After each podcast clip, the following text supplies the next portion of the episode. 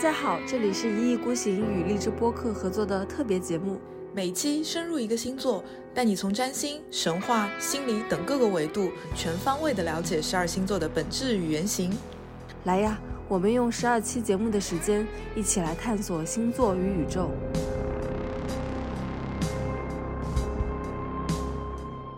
座的那个他者跟天秤座的他者是完全不一样的。处女座的他者就是服务精神也好，他其实有的时候真的是想帮大家解决一些问题。就是我觉得被细节淹没的高贵妓女，就是前面说了，就是会是那个处女座的阴影面嘛，就是发展的不是很好。他会让自己变成这样子，就是不停的付出，而且他还不收钱，就是他妓女也是个服务行业啊，对啊，他就是可能一直在服务服务服务，但是如果发展的不好的话，你这是个买卖行为嘛？有些时候我会觉得我们对处女座的那种刻板印象来自于我们对处女这个词有刻板印象，在古希腊的神话里面，他们也会用到处女这个词，但是在他们看来，处女这个词并不等同于贞洁，他们就觉得只要你是一个单身女。孩，孩然后不管你是有贞操还是没有贞操，不管你是一个母亲，你是一个女孩，还是你是一个妓女，你都是一个处女。告诉大家，其实处女座的原型身上就会带有这种非常原始的这种生命力。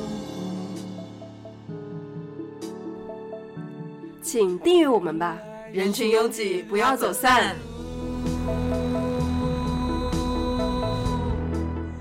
大家好，这里是一意孤行的直播间，我们在荔枝播客这边做直播。我是小林，我是贝拉。然后我们今天的就是第六期了嘛，已经。然后今天的那个主题是处女座，处女座的呼声非常高。他从我们一开始做 第一期白羊座的时候，就一直有人在那边说我要处女座，我要听处女座，处女座来，快点，什么时候处女座？我就是要处女座。好，现在处女座来了。是不是你们等一下都要上来发言的？我我有一个非常处女座的一个疑问，就是就是呃那个处女座的处到底是发第几声？因为我知道处女是第三声嘛，所以我一直在犹豫处女座到底是处女座还是处女座。问了一个非常处女座的话问题。我的天呐，我不知道怎么回答你这个。我猜测应该可能随着处女应该是念第三声吧，处女座吧。对，就是你这个处女座的问题，你知道吗？处女座的问题有的时候就是让没有这种处女座情节的人，就是很难去回答。重要吗？顺应了这一期节目，所以我问了这样的一个问题。我因为毕竟我想了想，我的盘里没有任何处女的能量，然后处女座是打开了星盘的十二宫，感觉跟我没有什么关系。对，就是我我我能理解你，因为我之前也有这样的一些处女倾处女座倾向，我就说，呃，我说天秤明明是天秤。为什么那么多人都要天平呢？秤跟平是两个不一样的字。我说大家都识不识字？我那个时候就也会这么说啊！天哪，处女座的世界好可怕，好抠细节。对，就是你一点点错，细节哪有一点点不对，都会被提出来，这个事情会让他们很难受嘛。嗯，所以我们之前就给处女座一个。哎，我已经不自觉念成了第三声，我也不知道哪个是对的，就第三声吧。然后我们就之前给处女座一个别称叫“细节之王 ”，非常的抠细节。对，然后小林，小林，你平时对处女座这个星座有什么刻板印象吗？因为我本身是金牛座嘛，然后那个其实处女座他们这些抠细节的一些点什么的，其实不太会影响到我，因为如果他们不提的话，我就会很邋遢的过日子；如果他们一提的话，我会觉得嗯也还不错哦，就是也是对的，因为我本身金牛座就是土象的嘛，也是求稳定的嘛。就是如果说他们提出一个更好的一个对于细节的一些更好的一些优化或者是提升，我本人是欣然应允的。对，就是所以我对处女座其实没有什么特别的不好的一些印象，所以好多人都在黑处女座，我也不知道为什么啊。理解了，理解了。然后我自己其实也是，就是虽然我是一个风象星座，但其实。在土象星座里面，我觉得跟我比较像的其实就是处女座，因为大家知道，在占星学里面，其实双子座和处女座共享了同一个守护行星，就是水星，所以其实他们呃身上会有一些共性吧，就是一个是会带有这种水星的那种呃这种思辨能力啊，或者是这种表达能力啊，或者是这种呃这种这种逻辑能力。然后另一方面呢，因为他们都守护了星盘里的这种变动的宫位三宫和六宫嘛，所以就是我个人觉得，其实处女座还是本身会水星的那种特质，所以我自己也不是很能理解为什么大家要黑 黑处女座，我还蛮喜欢处女座的。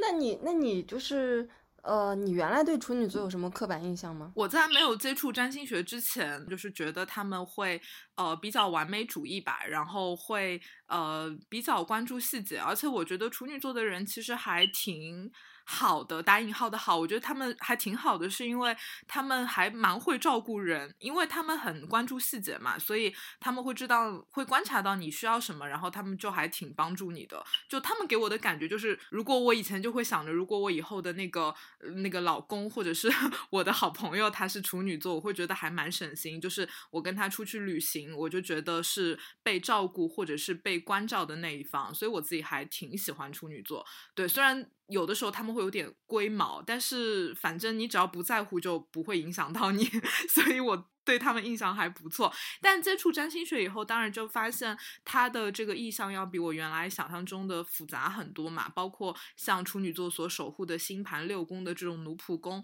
就会让我看到他们身上非常他者的一面，或者说，呃，极极大的带有一种服务精神的这样的一个面相吧。所以就跟原来那种好像哎非常比较比较自己一个人在那儿。抠细节的那种完美主义者的形象还是差了挺多的，就能看到他们身上其实是非常非常强烈的那种他者面相的，对。而且就是，呃，因为你你你你，比如说你我们看星盘的时候，我经常会举例嘛。我说星盘里的左边半球是能量偏向于自我，右边半球能量偏向于他者嘛。那你想，星盘里的六宫和七宫其实就是盘里面最他者的两个宫位。所以处女和天平这两个呃天秤这两个星座，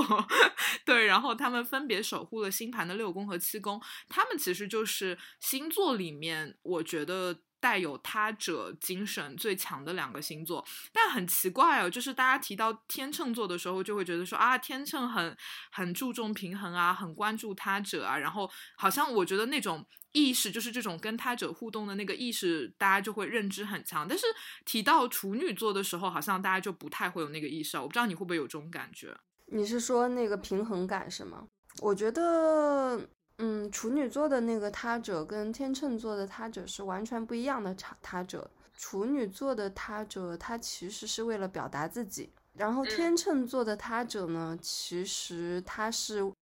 可能是他正更在乎那个自己跟别人在一起的那种氛围。对，就是为了平衡而平衡。然后那个，但是处女座的他者就是服务精神也好，他其实有的时候是真的是想帮大家解决一些问题。那这个的话就是。呃，他是真的想要帮大家。嗯，对。然后，呃，我们这期节目讲处女座嘛，然后我跟小林可能在前呃一个小时左右，我们还是会更多尽可能中正的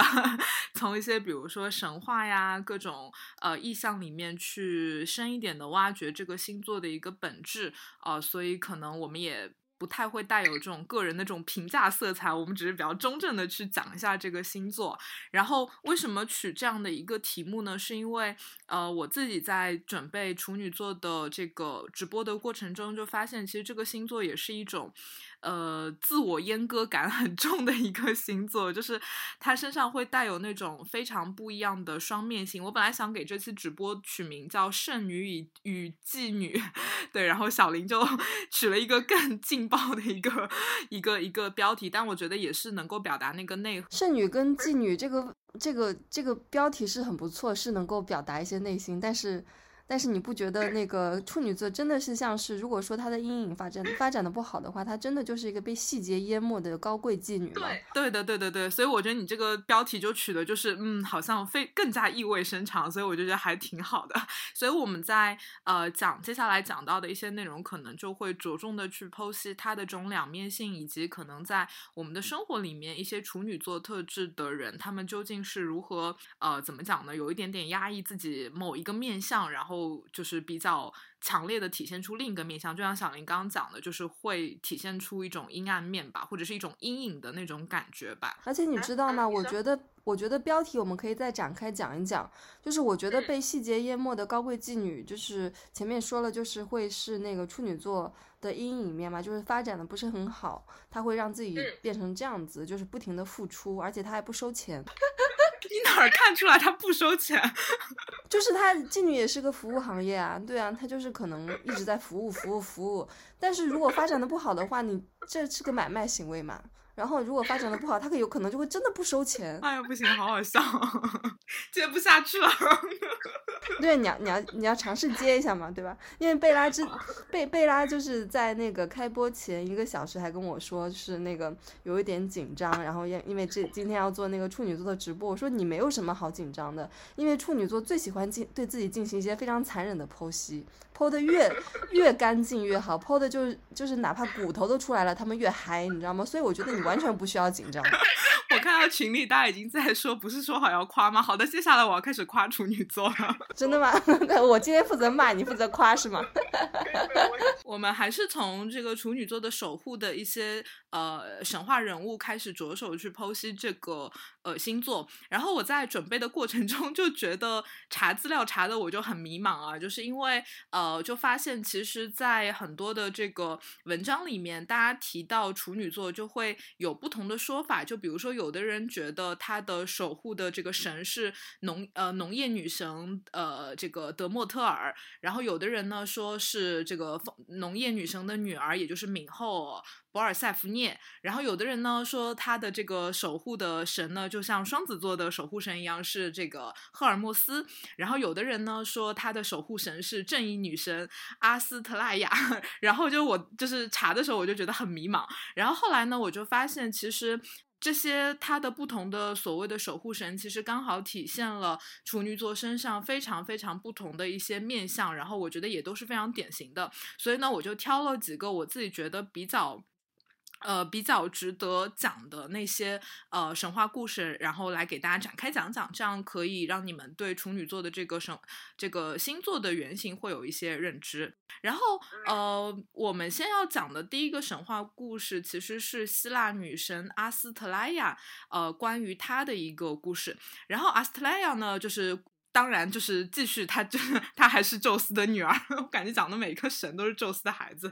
对。然后她也是宙斯的女儿。然后呢，她的故事是这样子的，就是大家知道，在希腊的神话里面啊，就是人类诞生初期，我们会把它称之为黄金时代。在人类诞生初期的那个黄金时代呢，其实天上的众神和人类是住在一起的，他们都一起和谐的生活在这个大地上。然后在黄金时代呢，那个时候气候非常。常的温暖，然后大家既不需要住房，也不需要穿衣，然后呢，也不需要农作，就是所有的东西都是非常井然有序的，仿佛生活在一个伊甸园的那种感觉。人类也没有争吵啊，然后跟众神也都生活的非常非常的和谐。然后阿斯特莱亚呢，然后她作为一个女神，然后她就在这个人世间，然后教授。大家一些自然的一些法则，比如说教授给大家说，你们怎么样去，呃，这个识别每一个植物、每一个动物、每一个人，去告诉他们，哎呀，这个四季是怎么轮回的，这个植物是怎么兴衰的。当时这个黄金时代，人类的社会就是这个样子。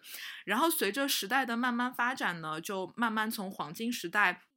走到了白银时代，那么这个白银时代是一个怎么样的时代呢？就是那个时代开始以后呢，就慢慢有了这个呃春夏秋冬寒暑四季，然后呢，人们就为了要适应这个气候，就需要不停的盖房子，呃做衣服，然后耕种田地，然后呢，这个人类社会也出现了一一些恃强凌弱啊，或者是这些不公平不公正的一些事情，然后呃天上的这些众神呢，就或者是这些原来跟人们和谐相。处的众神呢就觉得很厌恶这些互相斗争的人类，所以呢他们就搬到了天上，但唯独只有阿斯特莱亚，他一个人他不愿他不愿意离开人间，他还是非常的相信人类，呃，他觉得人类是可以悔改的，所以他就仍旧留在大地上，然后跟大家讲授什么是公平，什么是正义。然后这个其实就是第二个时代，叫白银时代。然后这个时候其实众神已经都走了嘛，也就只有 他一个人留在这个人世间。然后呢，这个时代在慢慢发展的时候呢，就会发展到青铜时代。到了青铜时代的时候呢，就就是人世间的这个情况就愈发的恶劣嘛，人们就开始说谎啊，然后各种暴力都会发生，然后亲朋好友、兄弟姐妹之间也会有各种流血的战争，然后呃那个时候其实阿斯特莱亚一个人已经没有办法去控制这些罪恶的四处蔓延了，然后而且天上的众神呢又对这一切都非常的不屑，他们就觉得人类。就是这么糟糕，那就毁灭吧。然后，呃，然后这个时候就是人世间出现了很多地震啊、洪涝啊、冰雹啊、瘟疫啊等等。但是阿斯特莱亚看到这些呃人世间的事情以后，他就非常非常的焦虑，也非常非常的难过。他始终相信人类是没有泯灭良知，他也觉得人类很多人是无辜的，所以呢，他就恳求天神能够宽恕人类，然后他自己愿意成为那个嗯，就是受罪的人。然后呢，后来就是阿斯特莱亚，就是呃，就就是跟宙斯说，我愿意呃，以我自己的肉身去，嗯，怎么讲呢？就是去受罚，然后为人类祈求。所以后来阿斯特莱亚就自己就是主动请求被那个锁链给捆绑住，然后为整个人类受罚。然后他就常年的跪在奥林匹斯山，然后为人类为人类祈福吧，就那样的一个感觉。所以其实，呃，阿斯特莱亚后来就被称为这种什么圣洁女神啊，什么正义女神啊，呃之类的，大家就会给她这样的一些称号，啊，或者是什么纯洁女神、圣洁女神之类的，因为大家就觉得她身上就是带有这种强烈的为人类 操碎了心的那种服务精神，就所有的神都走了，但她就坚持留在那边，就是为人类所服务嘛。所以其实处女座身上的一个第一个最最最最典型的特。质其实就是这种服务精神，就是这种非常非常操劳的精神。所以其实我们呃看到我们的生活里面，就是会觉得处女座非常的抠细节嘛。但他们抠细节的一个背后的原因，就是他们他们就是本质上是那种非常操心的人。他们就想要呃通过自己的这种能力，然后能够呃尽可能的去解决一些自己能够解决的一些问题啊。所以其实虽然你表面看到的是他们非常的抠细节和完美主义，但是其实比如说在工作场合。你会发现处女座就是那种非常劳碌的 星座，处女座就是那种非常劳碌的人，然后他们可能就因为嗯。关注太多事情，然后操心太多事儿，然后经常就是属于那种最辛苦、最吃力的那一个。那其实处女座的这个性格特质的原型就来自于这个阿斯特莱亚，这个就是希腊的这样的一个这个这个圣洁女神吧。所以这个其实是嗯，关于处女座神话原型里的第一个，就是这个阿斯特莱亚。然后第二个特质呢，其实就是我们日常生活中对处女座的一种认知，就是觉得他们非常的严苛，对吧？就是呃，甚至我们有些会觉得，比如说有的人水星掉在处女，或者是这种呃，比如说什么木星掉在处女啊，木星不算了，木星就主要比如说像水星掉在处女的人，你就会发现他们有的时候还挺铁口直断的，或者说有些时候你觉得他们讲话就是还挺还挺直接的吧，就有的时候会有这样的一个感觉，所以。接下来这个神话故事，或者是处女座的人物原型，可能就跟这个特质有关。这个呃神话原型呢，就是处女座的一个大家比较传统认为的他的守护。呃，守护守护女神就是冥后帕尔瑟福涅。其实她还有挺挺有名的，是因为小林，我不知道你有没有听过那个神话故事，就是冥王哈迪斯，然后他非常喜欢这个帕尔帕尔瑟福涅，然后呢，但是帕尔瑟福涅就并不想要嫁给他，然后后来就是。这个有点像是强买强卖吧，然后冥王哈迪斯在这个趁趁这个女孩不注意的时候，就 强行把她拉到了冥界，然后要让她成为自己的冥后。其实这个故事大家可能有听过。然后呢，这个帕尔萨福涅呢，她其实本身是农业女神德莫特尔的一个女儿，然后呃，当然她也是宙斯的一个女儿。然后当时她的母亲啊，就是这个农业女神，当然她是这个呃生命的守护神吧。然后它的功能就是让土地丰饶啊，然后四季分明，然后就是会有这个播种啊、丰收啊，就大概是这样的一个功能。但是当他的女儿这个帕尔瑟福涅。被哈迪斯呃这个拐到冥府去当王后以后呢，这个妈妈就特别的不高兴，然后呢，从此以后她就再也不让这个土地有这个丰盛丰饶的这样的一个迹象了，就是她完全就就不去干这个让土地丰饶的这个角色了。然后呢，整个世界就面临着一片的黑暗和死寂。那这个时候呢，就是呃，宙斯就觉得这个世界不能这样子嘛，然后。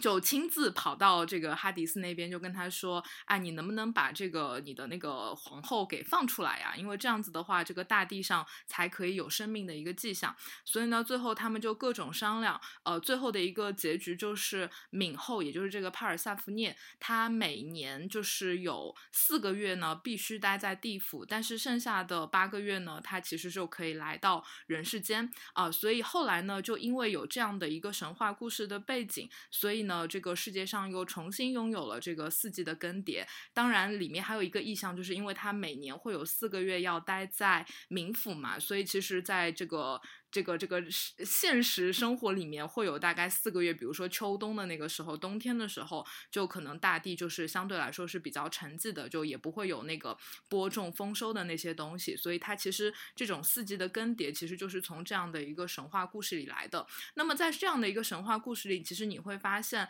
这个处女座的原型，也就是这个敏后帕尔萨夫涅，它其实代表的是一种非常严格的一种四季的。更迭或者是一种四季的更替，那这种特质其实也会映射到处女座本身对于一些时间呐、细节啊、规则啊这样的一些一些那个就是执念上来吧。所以，我们生活中可能碰到一些处女座，然后你就会发现他特别的有时间观念，或者说他就会每天给自己做很多计划。比如说我八点要干嘛，九点要干嘛，十点要干嘛，他会非常的，就是天然的对一些秩序感有一些呃执念吧。包括我们就会发现，为什么我们会说处女座特别的什么洁癖啊、完美主义啊？那其实也是从这种对于秩序的一种天然的敏感中所演化而来的。包括我们回到刚才那个阿斯特莱亚的那个神话故事里面，其实你也可以从阿斯特莱亚这个女神身上看到她身上的那种面相。因为我刚刚讲那个故事的时候，我有说过嘛。其实这个女生在在呃人世间扮演的角色是，她要跟这个人类去跟他们讲，介绍每一个植物，介绍每一个动物，介绍每一个人，介绍四季的更迭。所以她其实本身就是在人世间宣扬这种自然界的法则，然后宣扬一种秩序，呃，然后宣扬一种时空观念的这样的一个角色。所以这样的一个女神的一个。人物形象对应到处女座身上，就会发现他们对于无秩序的东西是没有任何好感的。对，然后他们就喜欢这个东西是有一个固定的时间和空间，然后他们会希望这个呃人事物都有一个固定的持久度和固定的一个价值。所以其实很多处女座的人，他们都有一种我们叫所谓的心魔，就是他们会追求很多东西的一种仪式感，然后希望它能够非常的公正，希望它可以非常的有秩序。希望它可以就是非常的有规则，所以其实从这个这个敏后帕尔瑟夫涅的这个故事，包括像阿斯特莱亚身上的这个特质和他扮演的职能，我们就能看到处女座身上的第二个很重要的特质，就是这种，呃，对于秩序感或者是呃对于这种规则的一种呃比较强烈的一种执念吧。我觉得这个可能也是大家对于处女座的一个比较比较传统的一些认知，对吧？我记得之前老师说，那个处女座特别适合他的职业是图书管理员，这个工作只有他们能干。对，就是我有碰到过那种，就是星盘里就是处女能量重，或者是星盘六宫能量重的人。就他们就很喜欢那个 Excel 表格啊，就就会觉得自己最喜欢的工具就是 Excel 表格，就是，然后我就不太能理解。Excel 表格很好呀，为什么不理解？它能把数字呀什么的算得很清楚，你不懂，你没用过。对，所以其实就是很多人，呃，我我觉得比较难的一点是，就是这种特质，我自己觉得是行星掉在宫位里的特质，可能会反而会比这种星座。本身的特质会更强烈，就你会发现，如果一个人的太阳掉在六宫，可能要比这个人太阳掉处女掉在别的宫位的那种处女感会更重。对，因为我觉得它可能更多的是映射到像六宫这样的一个一个一个能量的一个本质吧。所以其实并不是说你只是一个你你只要是个处女座，你都这么的关注细节，其实也并不是。对，它只是处女的一种表现形式吧。看到有人在问这个东西，对，然后这个其实处女座的第第二个特质就是他的那种对于规则的一种，嗯，一种天然的一种敏感吧，对。然后呢，呃，这两个特质其实就是我我把它称之为是处女座的人格面具，就是是他们身上比较明显的一种外在的特质。然后呢，但是我觉得比较有。有趣的是，当我在查资料的时候，就会发现，其实处女座这个星座在叙利亚的神话故事里面，它对应到的其实并不是这样的一个看起来非常正义，然后非常那个有规则的这样的一种圣洁女神的一个特质。它其实对应对应到的女神是那种呃跟月亮相关的那种纵欲女神。这其实就是我们这期节目就是想。就是重点去讲的，他身上的那种悖论，就是在叙利亚的神话里面呢，他们认为处女座的这种原型其实叫啊这个阿塔加提斯啊，好难念，阿塔加提斯。然后呢，在这个小亚细亚地区呢，他们就非常的崇拜阿塔加提斯，然后就呃这个阿塔加提斯他本身的人物形象是上身是人形，下身是一条鱼，然后呃我们就会就给他的一个昵称叫纵欲女神嘛。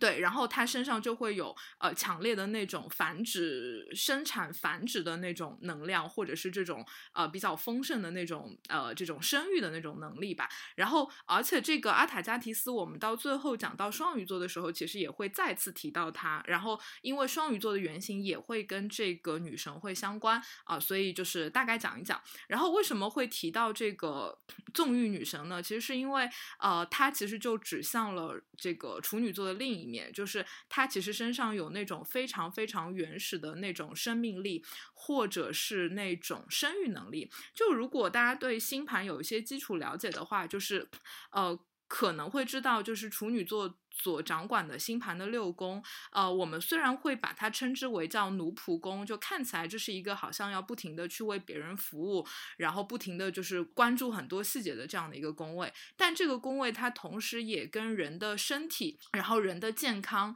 人的日常的生活、人的这种日常的享乐会相关，所以这个宫位其实本身并没有大家看起来的这么的禁欲，这个宫位其实恰恰是那种你能够享受自己的身体，然后享。享受自己的健康，然后能够享受自己生活的这样的一个宫位，所以其实这个呃处女座的能量其实就会对应到这个处女座的一个叙利亚女神的原型阿塔加提斯啊，所以这个其实就是处女座身上的第三个这个面相。我觉得是不是有一点像你之前说的金牛座的那个女生那种感觉？阿弗罗狄特的那个英文就是英文翻译不就是春药吗？那你刚刚说那个就很像她呀。对，然后然后。其实，在处女座的守护原型里面，其实也有一些人会认为阿芙罗狄特也也也有一点点代表着处女座，所以可能我觉得是土象星座里的一些共通性吧。就土土象星座可能就会给人这种好像还比较能够去享受一些。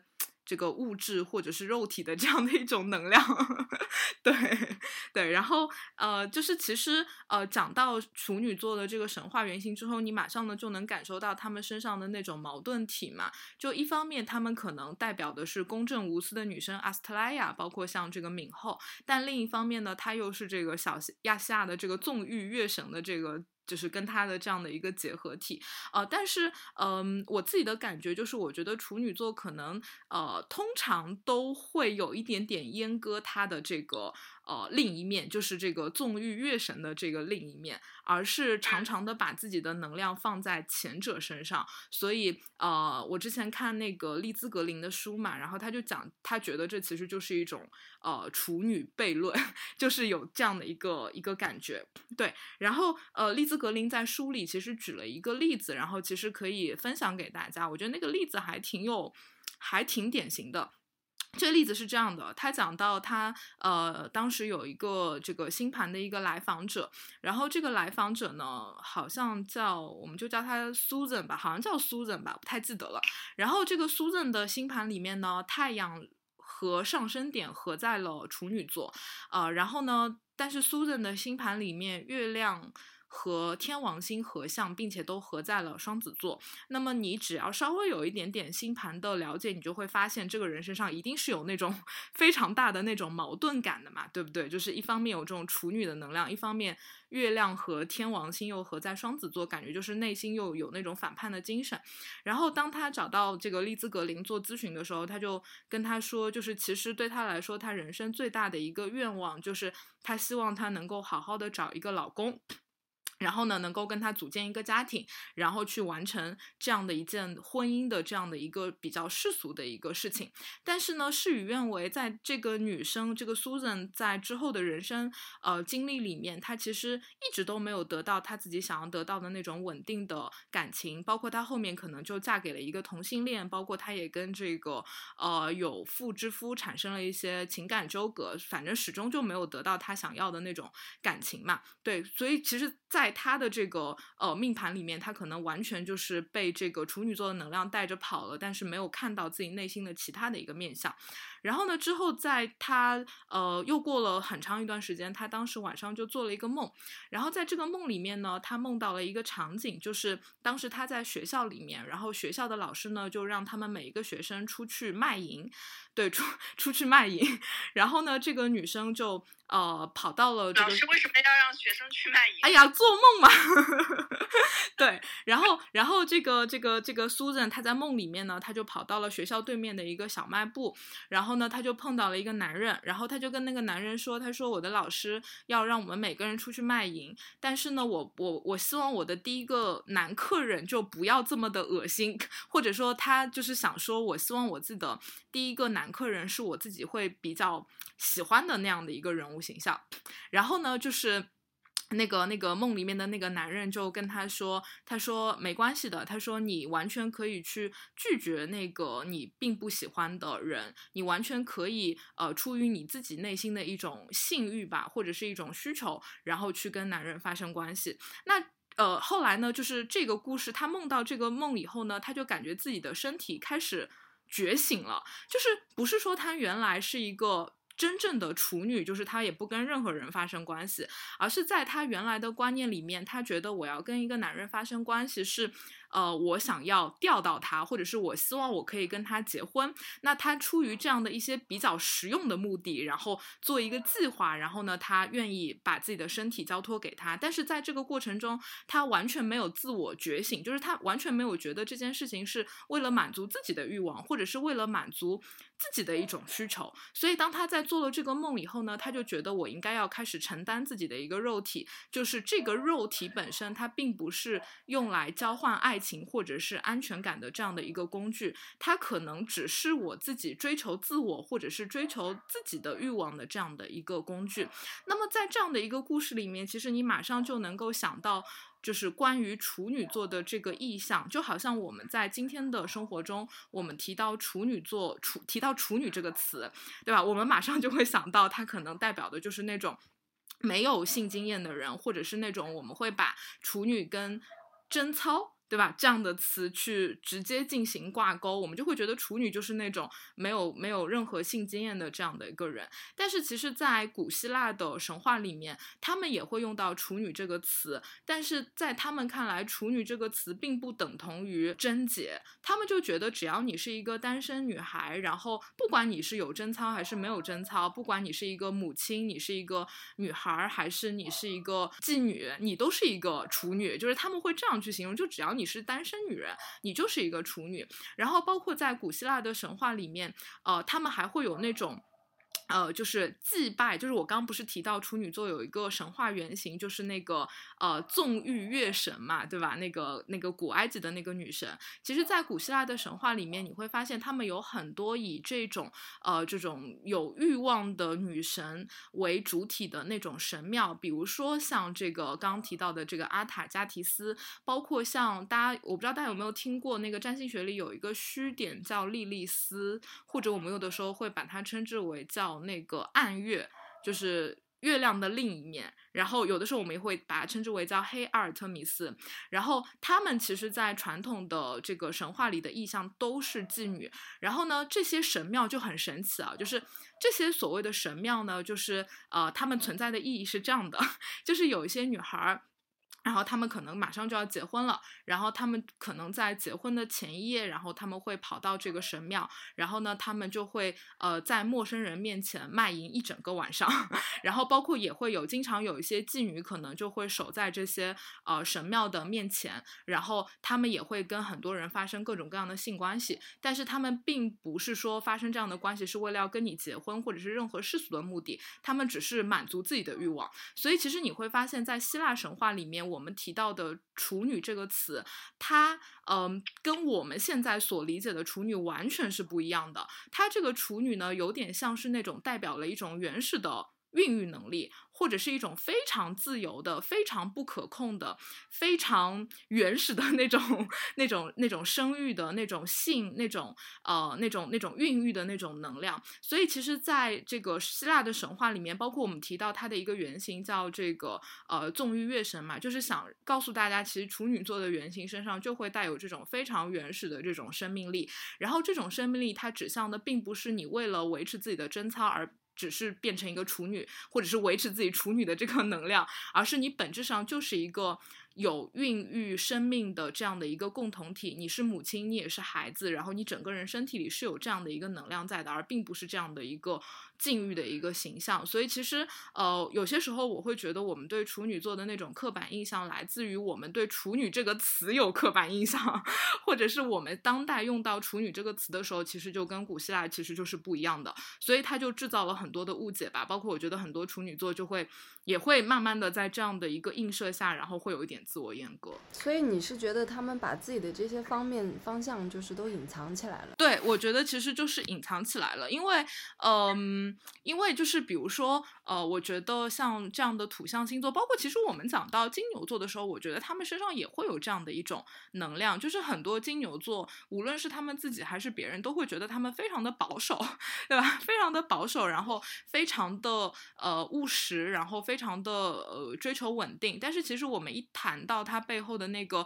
呃原型的时候，你会发现其实并不是这个样子的。它其实背后有对那种好吃的好喝的好看的好玩的所有东西的那种欲望。那么处女座也是一样的，就是它本身内心深处带有这种极大的这种孕育的能量。但是很多时候，当你放放到现实社会里的时候，他们会变成一种向外的一种妥协。就他们总觉得我需要通过自己的牺牲，通过自己的奉献，通过自己的服务，才能够得到我自己想要的东西。就像我刚讲的。到的那个、那个、那个、那个利兹格林的那个案例，就是 Susan 的那个案例。那个案例讲的其实就是，哎，我觉得其实现代生活中还挺多女生有这样的想法的，就是有些女生她可能天性比较保守，然后。她就会觉得，如果我要跟一个男生发生性关系，那么一定是我要跟他结婚，或者是我为了讨好他，或者是我为了要换回一种感情的稳定。就是她并没有自我觉醒，她并没有觉得其实这件事情是我自己作为一个女性个体的一种需求。她总觉得是要去交换的。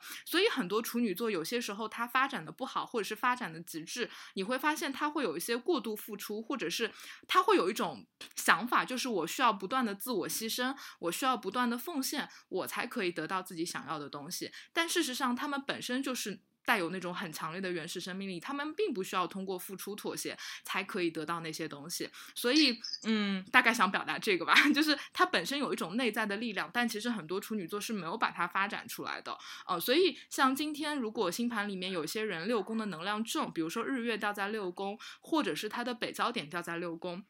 我通常给他们的建议不是说你要去那个做公务员，或者是你要去做人民教师为别人服务，我不会给这样的意见。我给他们的建议是你要学会真正的享受。呃，日常的生活，享受自己的身体，享受每一顿美好的食物，然后能够保持身体健康，呃，或者是能够享受琐碎的日常吧。我通常会给这样的建议，是因为，呃，哪怕只是最普通的你自己个人的身体，它其中都是蕴含很多能量的，而并不是说必须要通过服务才可以得到。其实你前面说了三个神话故事嘛，然后你觉得它这三个故事里面，它是有很多的一些共通点的。是的。我我觉得他的共通点可能就是他的外在的人格面具太强大了，就无论是这个正义女神，啊，这个阿斯特拉亚，还是包括像这个敏后，她要为人类带来这个什么四季更迭，就有些时候她的这种能量太强了，导致呃处女座，我觉得她的阴影面其实就是我刚提到的那个她妓女的那一面嘛，就是她的那种自我牺牲和自我阉割，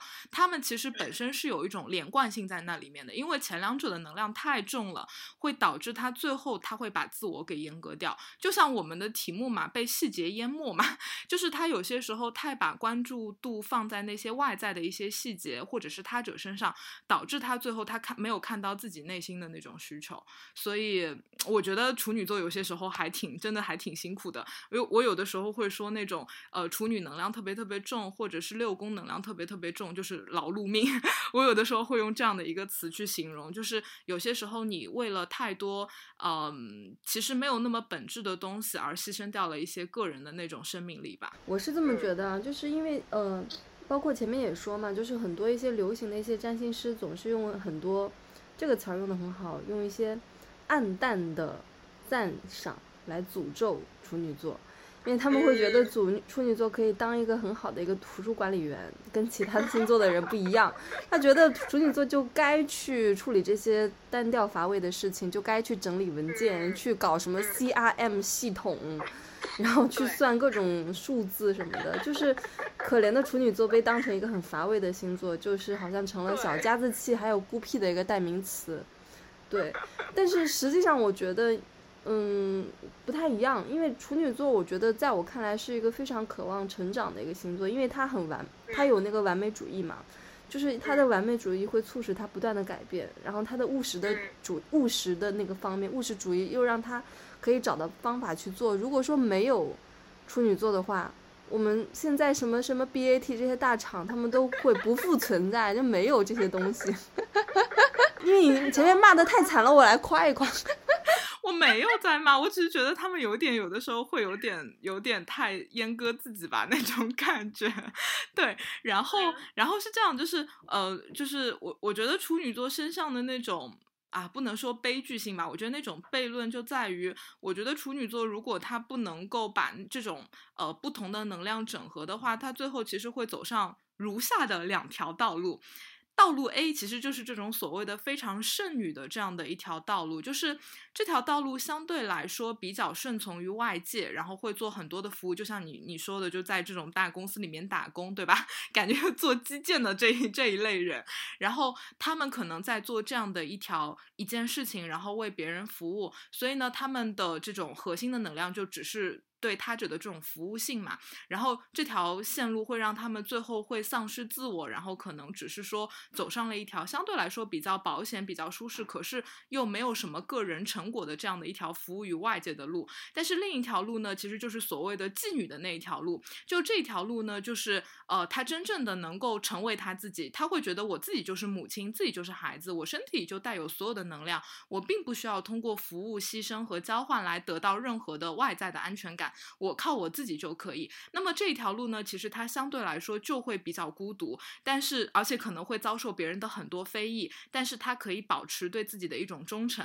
所以这个呢，就会让处女座走向另一条路。所以很多时候我们在生活中看到的处女座，我觉得其实就隶属于这两派之间。要不就是你会发现他特别的抠细节、关注细节，然后很操心，然后很有服务精神，然后什么东西都要去做，然后非常的劳碌。我觉得这个是偏向于服。服务型的处女座，然后还有类处女座，你会又会觉得他们非常的孤僻，然后非常的奇怪，非常的自我，然后就感觉好像他们天然的觉得自己不被别人理解，然后就有就是走上了一条非常孤独的路。然后我觉得这条路呢，就有点偏向于思辨型的那呃，或者是偏向于妓女高贵妓女的这样的一条路。所以我会觉得，好像处女座最后的归宿，就是至少我在生活中看到的处女能量场，就是不是走向 A，就是走向 B。我跟你说，现在群里面，我跟你说，现在群里面在刷刷刷火箭什么，每个人都在说我是高贵妓女。朋友们，你们对自己的认知都非常的正确，对，很很恭喜你们。我觉得大家可能就走向了这样的两条极端，对，然后。对，然后那个，所以，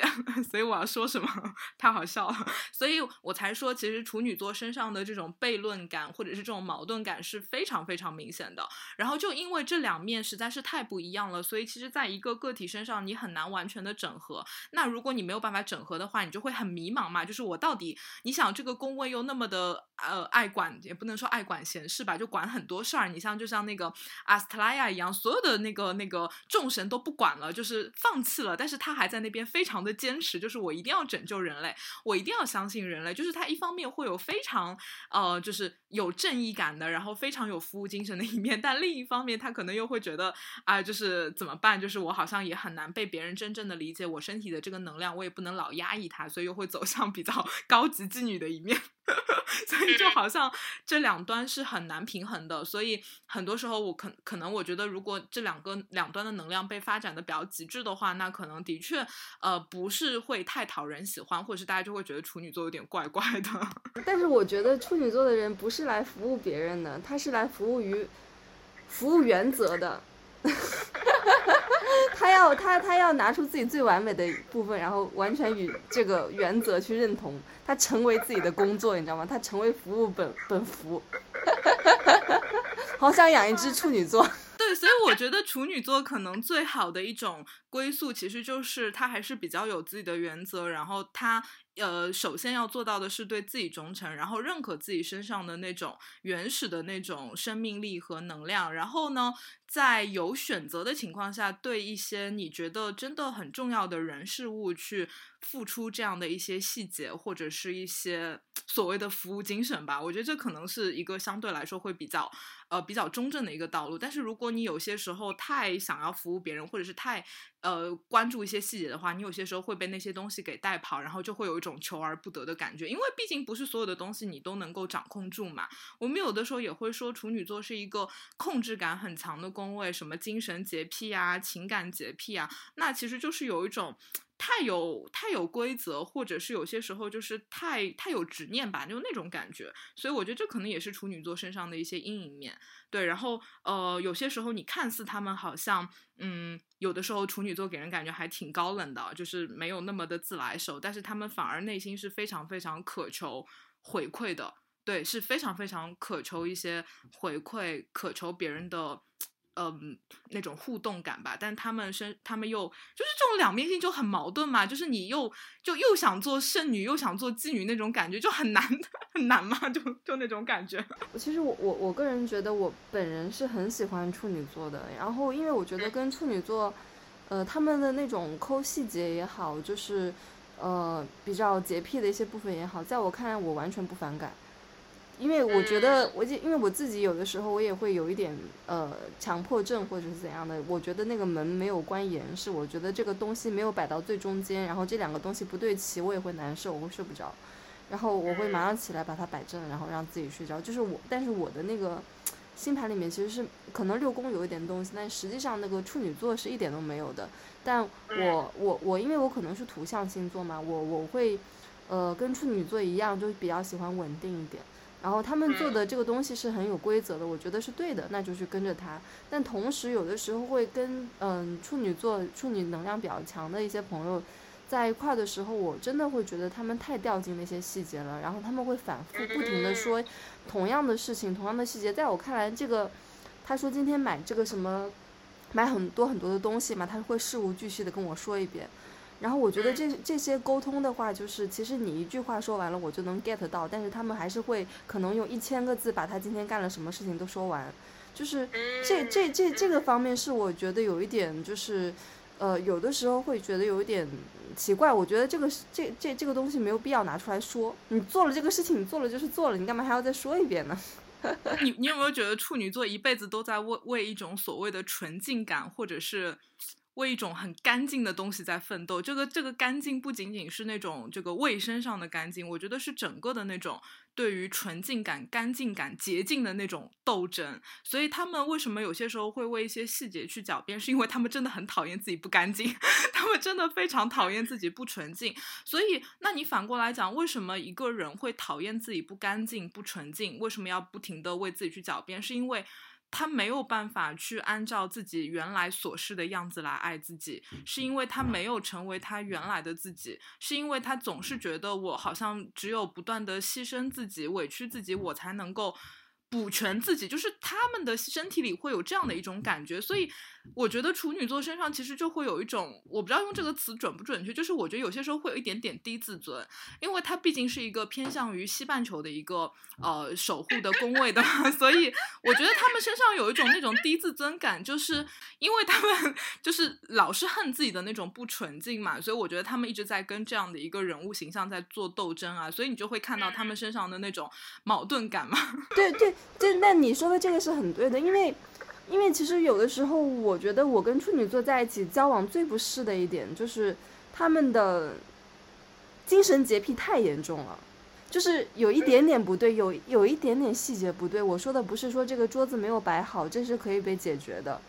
然后或者是这个呃，就是这个。灯是不是灯丝坏了？我要去修一下什么的。他们是要把这些东西安排的井井有条。但是我说的那种精神洁癖是感觉，他们觉得今天你们你跟他说话的节奏不对，或者是呃我们两个人的关系之间发生了一些改变，然后他们就是非常抠那个为什么会这样子呢？为什么会发生这样的改变呢？就好像是我感觉处女座本身比金牛座更憎更厌恶变动。对不对啊？对他们本身就掌管着规则嘛，所以就讨厌讨厌那种变动啊。我我这么一说，我觉得处女座是最伤春悲秋的一个星座，因为变动永远是在的。我突然就 觉得处女座最后的孤，最后的归宿可能是独自承受这种孤独吧，这种不被理解的孤独。那你说两个处女座在一起能玩能能能能能搭配吗？我觉得挺好的啊。我觉得孤独不代表与世隔绝嘛，就是你一方面内心可以是一个孤独的人，但是你依旧可以跟别人保持。很深的联系啊，所以我觉得它并不矛盾，就只是说，呃，你不能够全然的付出，你也不能够全然的，呃，都收在自己身上嘛。我觉得最好，我觉得处女座最好的一个归宿，其实就是能够，嗯，倾听自己内在的声音，然后能够接受这种。孤独，接受这种自我的不完美，然后呃，另一方面，他也可以去跟别人保持一些深刻的连接吧，就是能够试图把这种矛盾的两面性给合到一块儿。对，我觉得处女座的，就是他必须去完全的接纳自己。他不能不接，因为因为他跟狮子座，我们前面说那个狮子座完全不一样的。狮子座是百分之一百、百分之两百、百分之一千的接纳自己，对别人还要也去接纳他，是不是？就全世界要爱我。但处女座不是这样子的，但处女座要学的就是你真的要去接纳自己，就是对，就就就是完全不一样的。嗯，首先你要学会接纳自己，以后你才会知道别人跟你的关系要怎么搞。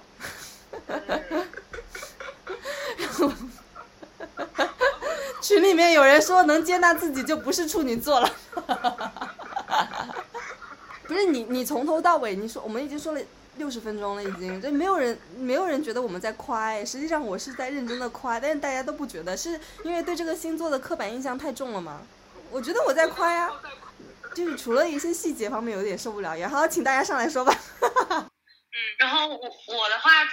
嗯，主要就是因为我不知道今年我怎么了，就反正就是感情上面我就一直自己走不出来，然后跟前男友那边，然后他是一个呃太阳处女和上升处女，然后我就对他，然后就全面的观察了一下，然后我俩在在一起大概两年左右的时间，就是对，然后对我先表态，就是我也是因为我是金牛，然后我和小林女士一样，我也是特别喜欢处女座，因为我觉得大方向其实是特别合拍的，就是。因为我觉得金金牛身上有一种喜欢小变态的那种感觉，就是我觉得处女能满足那种，对对，就是处女能满足，就是我们对于小变态的那种需求，但是就是处女还是就是就是他实在是太，就是我我俩之前一起养了猫，就是他已经就是挑刺儿到连猫上厕所的姿势他可能都要跟猫说一下，就是你，哎你这个就是养母猫嘛，哎你这个母猫怎么这样上厕所？你这个就是姿势就就就是就对猫会有这样的碎碎念，你就会觉得啊就。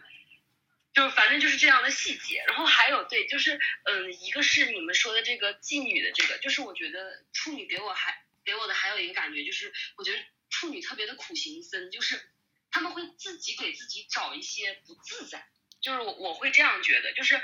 比如说我们的生活都是很好的，各方面都是很顺的，但这个时候处女就觉得，嗯，我们的生活一定就是在某些情况就是一定出了什么问题。就是一定有一些不好的方面，就是我好像不配得到这份幸福。然后他们的那种论证方法不是说有了因才有果，他们是有了果去找那个因。他们觉得哦，我的生活一定出了什么问题，然后他们就会在生活里面找那种蛛丝马迹，往他那个生有点问题上面去靠。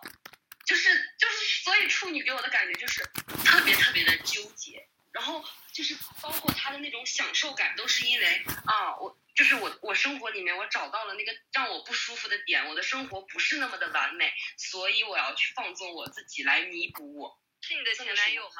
哦，对，对，就是，就是一定就是他们的生活就一定在找问题的这个过程中，就是他们好像就是，我感觉大家都在追求那种很舒适的生活，但是处女座的舒适就是要带一点就是那种生活里的刺痛感，就是 鞋里面必须得有石子儿。就是这种感觉，对，就是所有人都会把鞋里的石子倒出去。处女说：“哦，我的鞋太舒服了，让我把一颗石子放进去吧。”就是这种感觉，处女就是给我，真的。然后我就每之前的群友们说我们在骂的，来看一下什么叫真正的骂。不好意思，不好意思，我刚才已经表态了，其实我是很喜欢处女，就是一定要给自己给自己一根刺，就给自己。一刀，然后才会觉得，嗯，我我对自己已经这么狠了，这个生活对我这么狠了，好，我要让自己放纵一下，然后才有了那种享受啊什么什么的，就是一定要自己让自己先疼，然后我哦，我好像才配才配得上之后的享受，就有这样的感觉。对，就是哪怕已经完美了，他都觉得哦不不完美，我一定要找出来东西证明不完美，然后他就开始在生活里面找，就这个事情，嗯，证明了这个事情不完美。他这个先有果再有因的这个行为哦，我真的是看着好痛苦。但是我还是很爱处女，就总的来说，我还是觉得处女很好。对，我觉得处女座是一个怎么说呢，就是一个很踏实，然后很有很靠谱，然后嗯，就是很有安全感的一个星座。但是你前面说的就是他们先 就是非要找那个。果，然后就就觉得这个果不好，然后所以我要回去找因为，这点我是非常非常认同的。但是那那狗爬小姐，你后来是跟他怎么样去 deal 这个，就是他的这些关系呢？就是他有那么多的一些奇奇怪怪的想法，就不管他，因为他就是因因为他就是处女有一个毛病，就是比如说我找到，就是我感觉大多数人可能找到问题要解决，就处女座就是他习惯了这种痛苦，他就觉得我生活里面一定要有一个事情让我不顺心。然后他就他就就就是他不顺心才是常态，他找到那个不顺心之后，他反而就是反而顺心了，就是哦有这个不顺心，那我的生活才正常，就他反而会很舒适的待在他那个有刺的那个舒适圈里。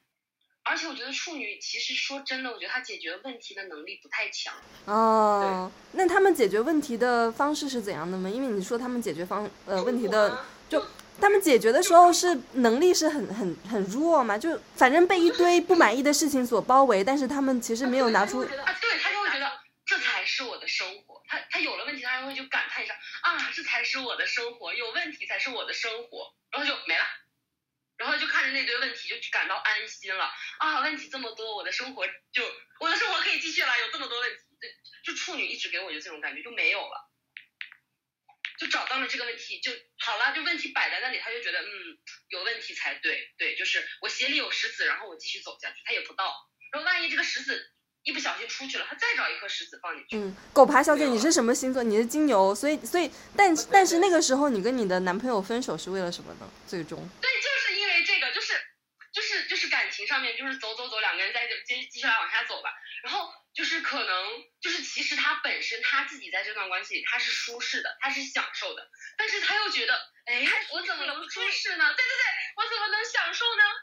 这个舒适的事情怎么能落到我我头上呢？然后可能就是因为你知道，就是恋爱关系肯定会，然后因为到见家长、见见就是见对方的家人那一步，就肯定大家会有一些就是说这些说那些，他就觉得啊，对了对了，这就对了啊，终于有人说我这段关系有问题了，对了对了，就是这个感觉。然后就进入了一种纠结里，天呐，他就一边感到安心啊，我的关系终于出问题了，一边又觉得天呐，我的关系出问题了，就就就说这个自己就开始疯狂的纠结。但是我因为是金牛，我又想要一个结果，他就在那种关系里面不停的纠结，就是就是如果和好，他就会觉得啊，有人说我们的关系有问题；如果不和好，他又觉得啊，其实我是享受的，就是这个关系也是对的，就就就就就不知道他们要干嘛，没了。我我建议他去听一下一意孤行有期节目讲拖累症的，我觉得他特别适合听这一期节目。但 是我觉得他身上感觉真的特别的处女。嗯。我我觉得他可能不仅是处女的能量，而是他本身可能，我觉得还有一些更深的原因吧。所以我觉得他可能他的那个情感模式，包括他的那种自我的那种，呃，不是那么的高自尊吧，或是对自己不是那么自信吧，所以他就觉得所有好东西都他都不配，就那种感觉。对，就是对吧？找问题。嗯，对对对，拿放大镜看所有人。嗯，其实就没有了。嗯，大陆哥，你说。不是，其实也不一定是说我沿着刚才那个逻辑去换一个方式去讲啊。我觉得也不一定是说一定要放大镜去看所有的问题，把它讲成一个像那种，呃，俄国的文学家一样。他可能其实就是一种，因为太带着完美主义去看很多东西，所以，所以他会笃定的觉得一个东西不完美，对他来讲在视野中会更大。就是他会觉得很多东西如果是完美的或者是顺遂的，在他看起来是理所应当的东西，他不会觉得。啊，这个东西很顺，或者这个东西很好的，对我来讲很有价值，而他反而会去更多看还有什么东西造成了不完美。那我一定这个东西在我的视野当中会占据非常大的一部分。它为什么不完美？它为什么包括自己，包括我不知道木星是什么，但是我自己上升是处女，呃，金星是处女的话，可能更多不知道是生活中和情感嘛，就是你会更。更有洁癖，所以更不能容忍一个不好的东西，这个反而造成了他会更多的会去关注这个点，可能不是说低自尊，或者说一定要挑什么东西来让自己不自在，而只是他会觉得完美的东西才是对的，那不完美的东西在在我看来好像就更严重一点啊，所以就是就是我自己反正是这样的，然后再结合我上一期大量的狮子座爆言，就是会给我自己的一个性格造成一个很不好的影响，就是虽然。很多时候会得到很多正反馈，但我还是会过度关注自己不好的点，这样的话其实会削弱很多正反馈。那其实我今天也算大概了解了，至少从占星学的角度去了解自己原来这样是事出有因的，就是因为这两个东西在很激烈的作对，所以导致就是，嗯，可能两边都得不到满足。然后大陆你是那个太阳是狮子，然后呃。金星上升都是处女，对吧？对，金星上升都是处女。然后我那个什么木星也是。然后我其实生日又离处女离得很近。嗯。就是对对对，所以就就其实还蛮，我就大概能理解了。因为正常的狮子好像，我觉得就是比如日子靠中间一点的，可能就还好一点。但是我这种已经很靠处女的狮子，我就大概能理解为什么我会格外的对周围人的这个正反馈欲求不满，就是激。在激烈的索取，然后就是，然后别人觉得有的时候甚至有点矫情。原来是很多这个处女座能量在抵消，甚至在去就是削弱这个事情。我就今天大概至少从这个方面，才能够得到一个合理化的解释。我说，嗯嗯，我想我想接上面那个大陆说的补充一点，就是我觉得那个你的前男友他不是说不想解决问题，他不是说享受这样的痛苦的过程，他只不过是。他其实这样的摇摆和纠结，就是因为想解决问题啊，就是因为想解决问题，但是觉得解决不好，或者觉得就是他没有能力，一直在解决，一直在解决，然后表现出来就好像是一直在纠结，一直在摇摆，是因为这个。我觉得刚刚那个大陆说的有一点很对，就是听好话听不够。我觉得这个这个这话真的是太对了，就是别人说个不好，他立刻就是就是处女座立刻就可以一直记着，然后想着怎么办怎么办怎么办。但是如果别人说，哎，你其实不错啊，挺好的。然后扭头就忘了，就感觉嗯，好话没有。就是因为就是因为我觉得这个好话不足以解决这个问题。就是说，你你说了很多，但是在我内心里，可能我认为它不够去，不足以去解决这个事情。然后你就是没有夸到点上。对对对，就是没有到那个点上。我心里觉得还不够，但其实你觉得已经够了，可能是因为这个原因。我举个例子啊，比如说，我谈过一个前女友，就会一直觉得，呃，我某些呃从小到大的原因导致我性格比较敏感，这个事情对她来讲是一个很很困扰他的事情。但其实，在其他的一些亲密关系，不仅是恋爱或者跟朋友当中，敏感有的时候是很好的事情。那包括敏感，其实在一些创意类工作中也会有也会有很好的体现。那这个呃，当别的人从另一个角度去夸你敏感好啊，或者说他们得到了一些这个呃这个就是我的敏感带来的帮助，他们会觉得这个敏感好的时候，我其实觉得我我反而的确个人会更记得一个人讲的你敏感影响到我了，你敏感到我了，就是哪怕一百个人讲出来你敏感是很好的事情，而且你很会照顾朋友啊，你很会去。包括刚才大家提到什么处女座会奉献精神，好像照顾人，这个我自己身上就是真的有这个特质，就哪怕是真的特别想帮别人忙，我就有病一样，就是哪怕这个人跟我没有那么好，我可能都想去帮他，就是真的不是特别好的一个事情，因为很累。就有时候自己事后反省过来，就是我跟这个人关系一般，为什么他过来找你帮个忙，你就要去帮他？不是说显得我多伟大，而这个东西很多东西会困扰到自己。那包括。敏感会去体谅别人说，但就是说回来，就是就这个事儿，哪怕一百个人夸你敏感好，但只要一个人说不好，我就会想，哎，我操，我怎么那么这么敏感？我好烦自己，好讨厌自己，然后就会陷入一个自我厌恶当中。而且这个至少这么多年，真的很难救，就是就很难，真的很难受。我觉得唯一解决办法就是听再，比如说再听一百个人，这样把这个比例稀少到二百分之一，可能我会想起他的几率会小一点，但是。呃，但是就是真的会只记得那一句不好的负反馈，然后就完蛋了，就会一直觉得哎，我不够完美，我不够好，这一点我怎么也改不了了，怎么办？呢已经是我不好的地方，然后就真的很难受。嗯，你们就是你们说完了吗？我可以上来骂前男友了吗？你可以先骂一下，你骂，我待会儿来，我待会儿来反驳你，好吗？待待会儿来反驳大陆吗？不是，我待会儿来反驳你们对于处女座的误解。哦，好的好的 好的，欢迎奶瓶老师。嗯，我我我的我感觉就是那个我的前任和那个狗爬小姐的前任，简直就是世界上的另一个他，好吧？你们确定你们交的不是同一个前男友吗？应该不是吧？那那狗爬小姐是在哪一个地方呀？产生了深深的怀疑，是不是一被一问？就是。就是我的前任是一个 设计师，你知道吧？就是那种所有的东西一定要对齐。他最他在设计里面最擅长的那个方向是排手册，就是排那种特别多字、特别多图、排的整整齐齐的手册，就是他最擅长的。什么中对齐、左对齐 那种乱七八糟的东西，然后把它弄得很整洁，然后呃，就他就特别舒服，然后他就很喜欢排手册。然后，我觉得他，嗯，就是说这个整洁爱洁癖，我觉得他除了就是就是在那个排手册方面，就是他工作上面有那种洁癖，但其实他生活中没有，弄家里的面卫生也弄得不怎么样。但是他他对我的那种做那个清洁的那个要求就特别高，他说你家里面这里好脏，那里好脏，然后他自己的那个衣柜。乱的要死，就是没有任何反应，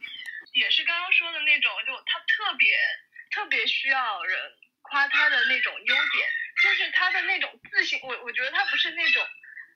自自信心很高，他是自自信心很低，他完全接受不了自己，但是他自尊心又很高，他一定要有人夸他。但是我的前男友，我觉得他没有没有很多的优点，就是我夸不太出来。我觉得他就是。就是我很努力的，就在跟他那个交往过程中，我很努力的就想找到他的那种，就是让我真正欣赏的点。你知道天蝎座又特别的较真，然后喜欢那种深刻的东西，他都没有。就在他的身上，我拼命的找优点。我给他找到的优点就是，他那个按摩手法堪比外面那种金色印象的那种气势。那当然，人家是处女座呀。然后还有就是那个，就是坐他的车。开的很平稳，就是他仅有的。我找到了两个优点，都是服务类的。对，就是其实我我是能够感觉得到他特别喜欢我的，但是他是接受他他喜欢你是在就是完全认识真实的你或者是真实的生活之前，对你有一个完美的想象。但是如果我们就是落到现实生活中，他是接受不了现实生活的。比如说，嗯，比如说就是一吃东西，就是他他给钱，然后我说我想要加一根奶油，他说你这么胖你不要加奶油，他说我我出钱你你就不许加，我说我说那我那我说那就我我出这个钱吧，我说今天我请吧，可以吧？呃，马上就很生气，就因为这种事情，他就说我要和你分手。天因为！你想加奶油，然后他不让你加是吗？对，然后他说就是，然后我说我自己付钱，我要加奶油，然后他他不行，他说不行，然后他就因为这件事情，就是说我要和你分手，然后对然后就发疯，就是说啊，他就觉得就是接受不了，比如说呃，因为然后他就开始扯原来的事情，说啊，你原来给我买了买了什么什么东西啊，然后我我马上把所有的钱还给你，然后那个微信转账，然后然后然后说什么这个什么前几天。呃，你给我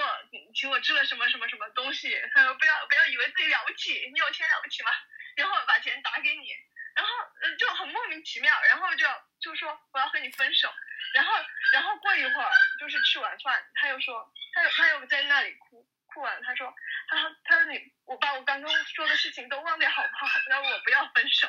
就很奇怪，立刻放弃。然后多几次这种事情之后，他又他又觉得没有办法坚持，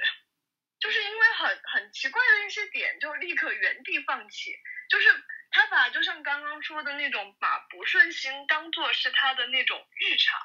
就是好像这段关系里面他一定要有很多不顺心的地方，就是这里不满意那里不满意，然后甚至是分手，他才觉得应该是他的常态。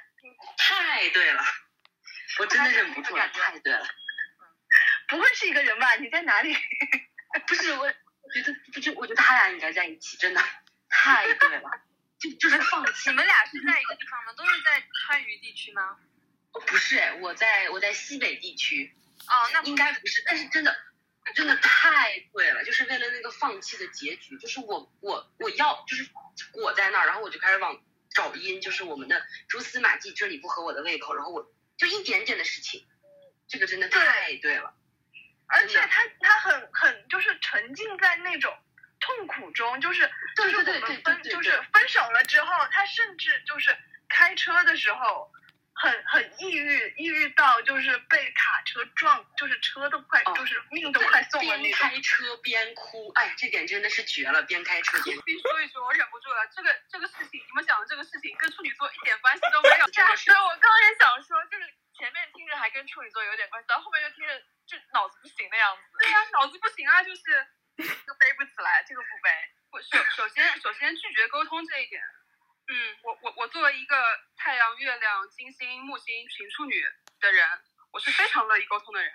嗯，我非常非常擅长于沟通，所以我觉得这个不沟通跟处女可能也没有太大的关系。奶瓶老师，你想一想，我有一个就是也不是说是灵魂拷问吧，就要问你一下，亲密关系中你也是很愿意沟通的一个人吗？是的，也是愿意沟通。是的，而且我是主 OK 动沟通的人。对嗯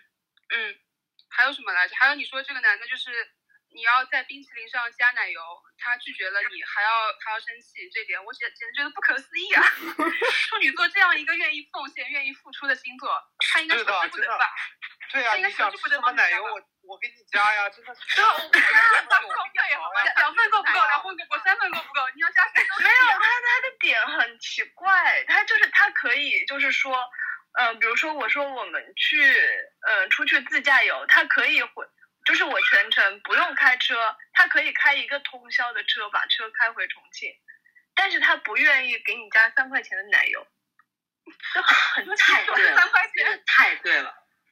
就是就是你你跟他要他的命，好像嗯也可以给你，但是就是细节不行。就是一个很绝的例子，就是他愿意在房产证上加你的名字，但是你换鞋的时候不能用手摸他的墙，因为那样的话墙会被摸脏。对，就是这样的。你说的这个细节控的问题，我不知道是我个人原因还是怎么样，就是我是一个非常非常非常不注重细节的人。我今天下午才刚刚被被人骂过，就是因为不注重细节，因为有一些东西我太不拘小节了。然后他们说你应该要严谨一点，就是我经常会被人说不要太不拘小节，要稍微严谨一点。所以我是一个特别特别不细致的处女座，我没有任何的细节控。就是我是一个那种，你就算在工作工作的时候，我会排计划，但是我的计划绝对不会是精确到每一个小的点的，我只会排大的计划，然后我会确保我完成就可以。嗯，我说处女座是对完成这个事情有比较大的要求，有没有可能？就是比如说有的人细致可能是他在这种排版或者一些细枝末节上可能比较有成就感的，有的人是在这种完成一个大的事情上或者安排一个什么东西上有成就感，有没有可能是这样？但是我我觉得他是不是说，呃，会看得很远，或者是看得很深的东西，他会在眼前的一个事情，要把它做好，就是特别的沉迷。这个这个我非常的同意神经蛙，就是处女座，我觉得或者是六宫比较重的人吧，他可能会对于看得到的东西会比较有执念，就是更远一点的长期的一些方向的话，是不是就其实没有那么这么在乎？那我不得不说，我是一个六宫重的处女座，我的北郊在六宫，然后我还群处女，但我是一个非常非常不看眼前的人，就是我是我是我认为我自己是比较宏观的人，嗯，就是我会看大局，我会我会看看一个更远的地方，就是很奶瓶老师，奶瓶老师，北郊点在六宫，代表你六宫做的很差，所以你北郊在六宫。跟你说了，你是个双子座，你又不相信。原来是这样吗。对啊，我们其实应该让真正的处女座那个 Jam 青台小姐上来聊一聊，但是她一直不上。让小江说吧，小张也是个真正的处女座。我只是我只是日水和处女嘛，就我还蛮同意奶瓶刚刚讲的，就是说比较看宏观的东西，就是小细节真的不是很在乎，而且我房间真的也挺乱的，我也是，我房间也不怎么特别井井有条。就是我可以让它乱的很整整有，就是很很对对对，它它乱的有条。对对对，就让它乱着，就别动我东西。但是我觉得我唯一比较稍微可能点处女纠结小细节的地方，可能就是偶尔在画画的时候，就是我会很突然间钻到某一个小细节里面出不来。但是我就是也只是钻一会儿会儿，然后大概觉得实在不行了，然后我会退出来看整体的效果，就是嗯，也没有说真的很纠结细节这种，我也没有觉得我很处女，但是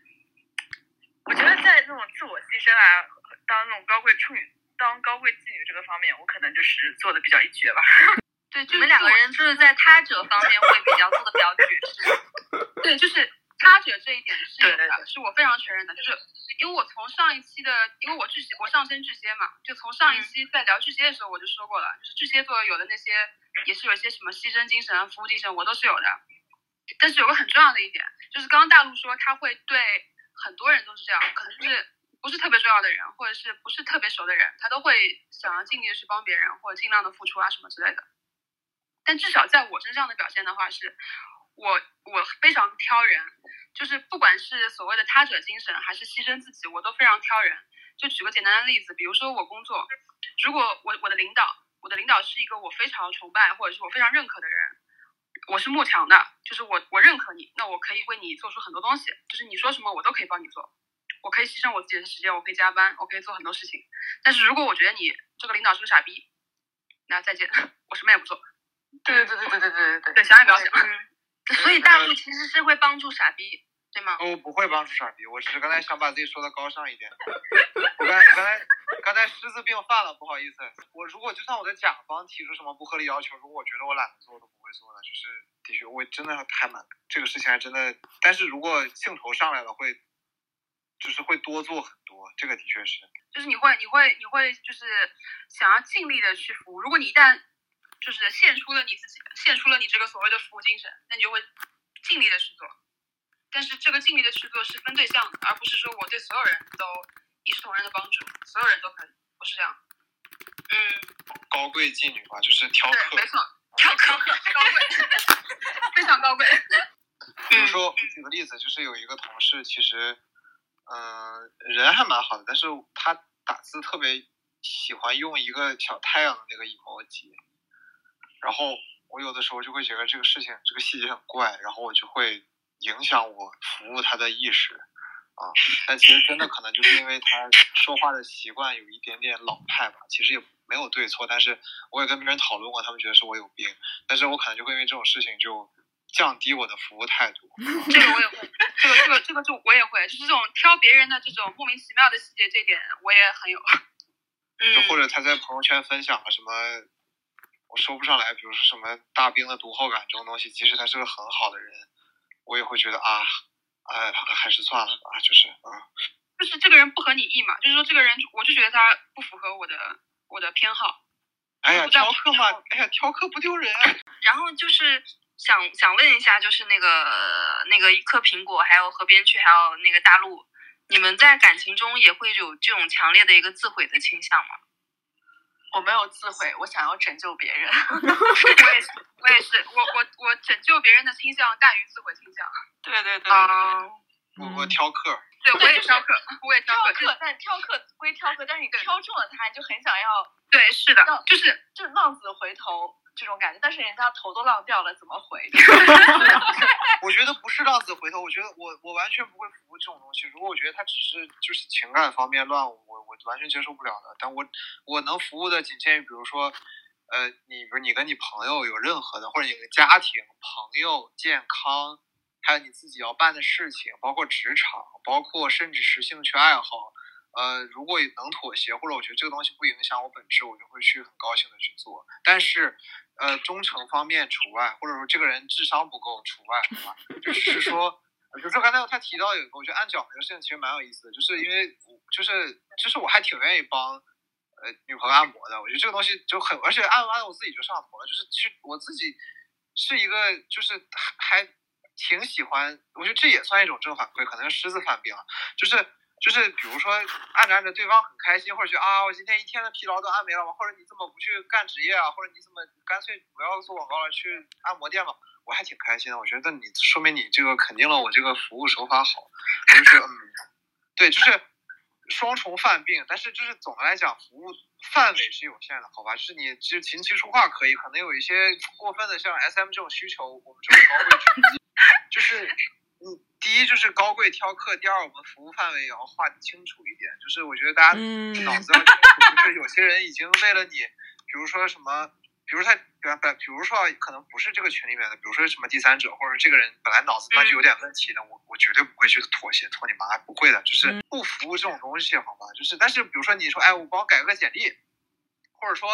我之前谈过一个老师，他说：“哎，你帮我出个题。”我一想，我我正常人会觉得我为什么要帮你出题？但是我就会觉得出英语题好好玩，然后我就去帮他出了一套那个英语考试题。我就觉得这个东西好像干的也不错，而且就能帮人家忙，人家也少加会班，我觉得挺好的嘛。这不是立人设，但是我真的会觉得这个还就是还挺有趣的，还挺好玩的。嗯嗯，我有我有点我有点就不同意的地方，就是说呃，我觉得不是挑服务范围，我觉得顺序有一个前后，就是。是因为先挑人，然后把那些你你不会，就是他这个人 挑中他之后，他就不会提出来不符合你服务范围的东西了。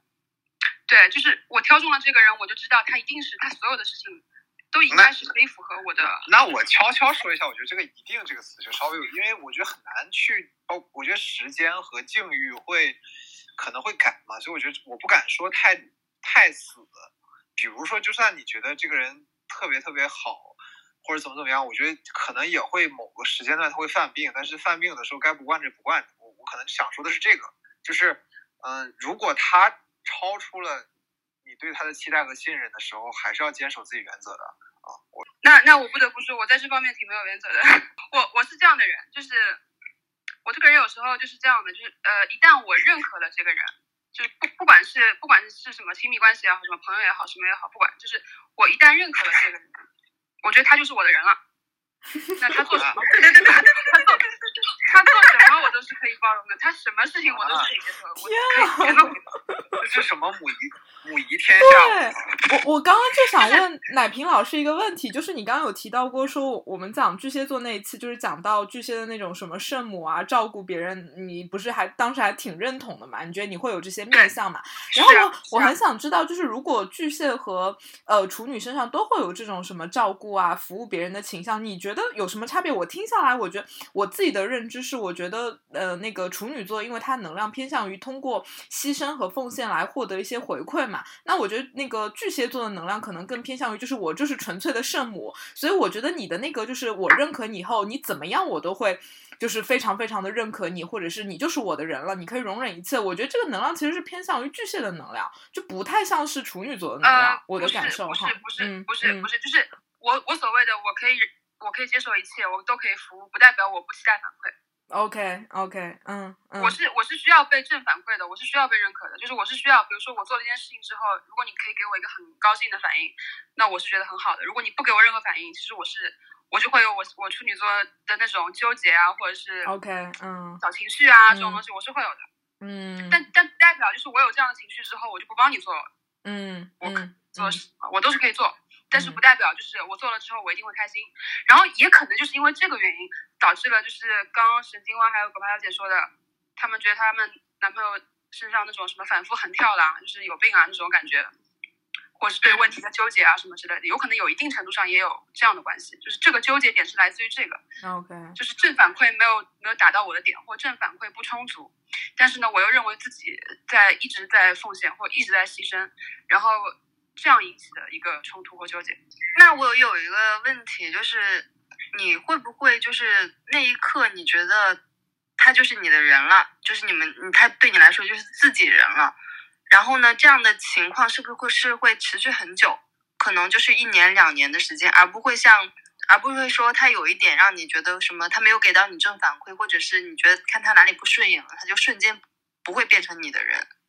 对，是的，就是我我一旦我一旦就是把他划到我的圈子里面来之后，这个人他除非他主动的离开，他主动的疏远，不然的话，我是一个非常长情长情 长情的人，就基本上无论他做什么，然后他都是你自你的自己人。对，是的，就是我是可以包容的，我是可以接受的。就是有时候我可能会想要，我可能会想要，就是跟他沟通一下，觉得这个地方可能不太对啊之类的，但是我不会试图去改变他，因为我觉得人是不可变的。嗯，那那如果他要怎么样才能成为你的自己人吗？他要考试，就是你有你会给他打分 No no no no no，一种感觉，我就，是直接的那种感觉，不需要经过时间的沉淀吗？不需要一眼就够了，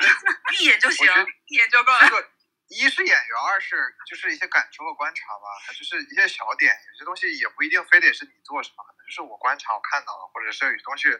我自己找一找找到了，对差不多啊。就是有时候你什么都不用做，你什么都不用做。刚那个群里群里有人在问说处女座你们到底要什么样的反馈？能不能给一个赞美的模板？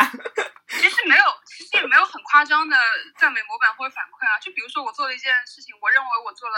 我做了一件可以让你开心的事情，那你开心就好了。我我认为我做了一个可以让你有一有一个反应的事情，你你反应就好了，就这么简单。这个好难啊！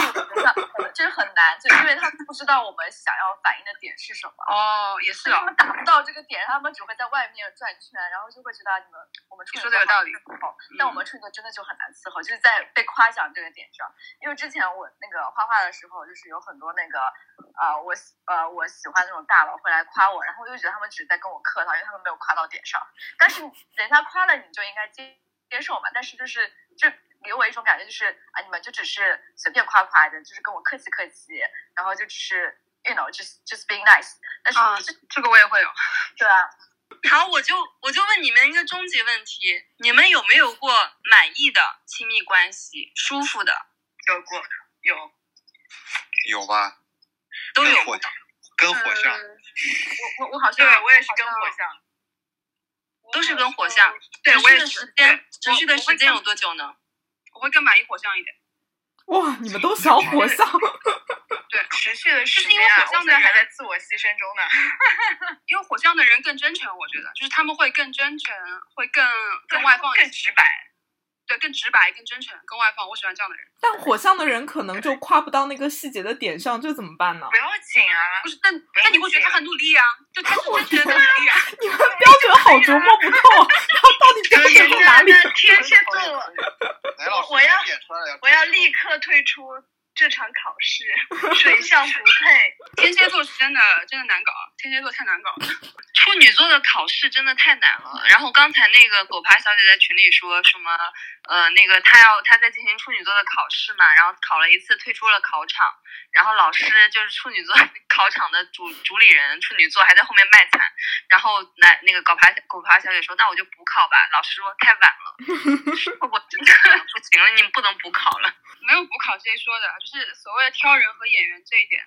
都是一锤定音的。就是如果我第我是这样的人，但我我是这样的人，我不知道别人怎么样。就是我看你，如果第一眼我觉得你不行，那你永远都不会行。上上周我还在被骂说什么不要上来就给别人第一眼下定义，说什么要尊重别人，有什么丰富多样性，可能你觉得只有一分，但他有一百分。我我懂了，原来不是狮子座的病，是处女座的病。我操！我我我如果上来觉得你这个人是一分，我看都不愿意再看你了，真的。我原来对是这样的，没有错。处女座看人是很准的。对，我也觉得。天哪，我觉得这三个三个处女座已经非常的 enjoy 他们自己的那个状态了。不要这样，我们处女座人很好的，你看我们很愿意为爱的人牺牲，只要你爱我，一切都没问题。哇，天啊！对，我也是这么想的，其实真的是这样子。但是，但是你很难碰到一个就是珍惜这个事情的人。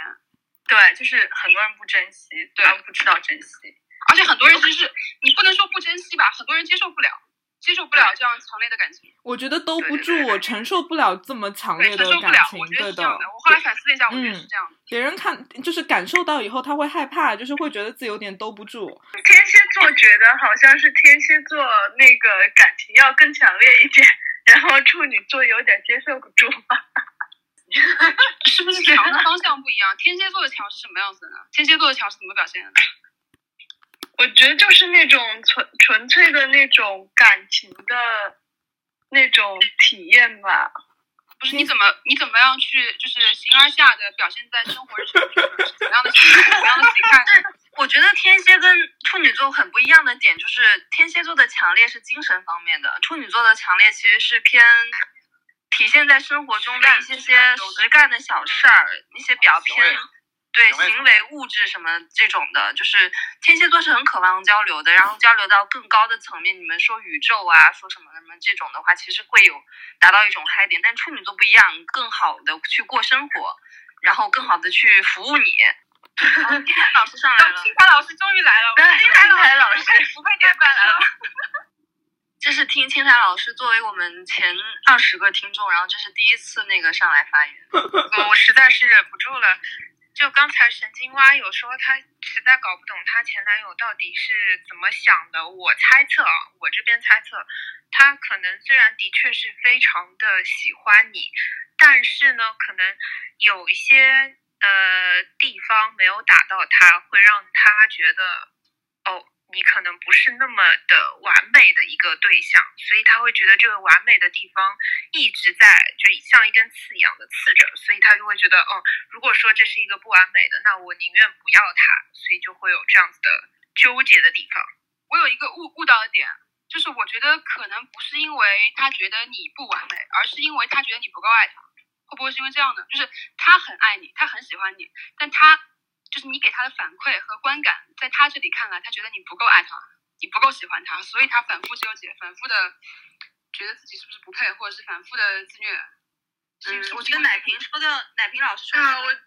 好像有一点。嗯，处女座的点的确是很奇怪，这一种很微妙的微妙的点，而且他有可能讲的笑话，他抛出来的梗，别的人可能一下子没有办法 get 到。然后他就会觉得，哎，你怎么好像没有理解我这样子？啊，接不住梗会爆裂扣分。对，是的，我我也我也会，就是我说的话你不懂，那你就完了。其实其实奶呃，其实那个 L，你想一想，你有没有你你想一想，就是你有没有真正的喜欢，就是说这个处女座前男友？嗯，我我就是很客观的来说吧。嗯，他长得挺好看的。我当时其实是甲乙合的时候脑子昏掉了，就想就想因因为我之前一直没有谈恋爱，然后我就脑子昏掉了。我说我一定要谈恋爱。然后他长得干干净净的，然后就很长得而长得也很漂亮。其实呃，他对我就是刚开始来说更多的吸引可能是外表上的吸引。然后就是谈了之后，我就在说我在很认真的给他找优点嘛，可能我给他找到的优点就是什么按摩技术呀，或者是开车技术呀，那种呃服务类的方面，但是没有就是特别认可他的一些就是才华呀、能力呀，或者是就是他的那种其他的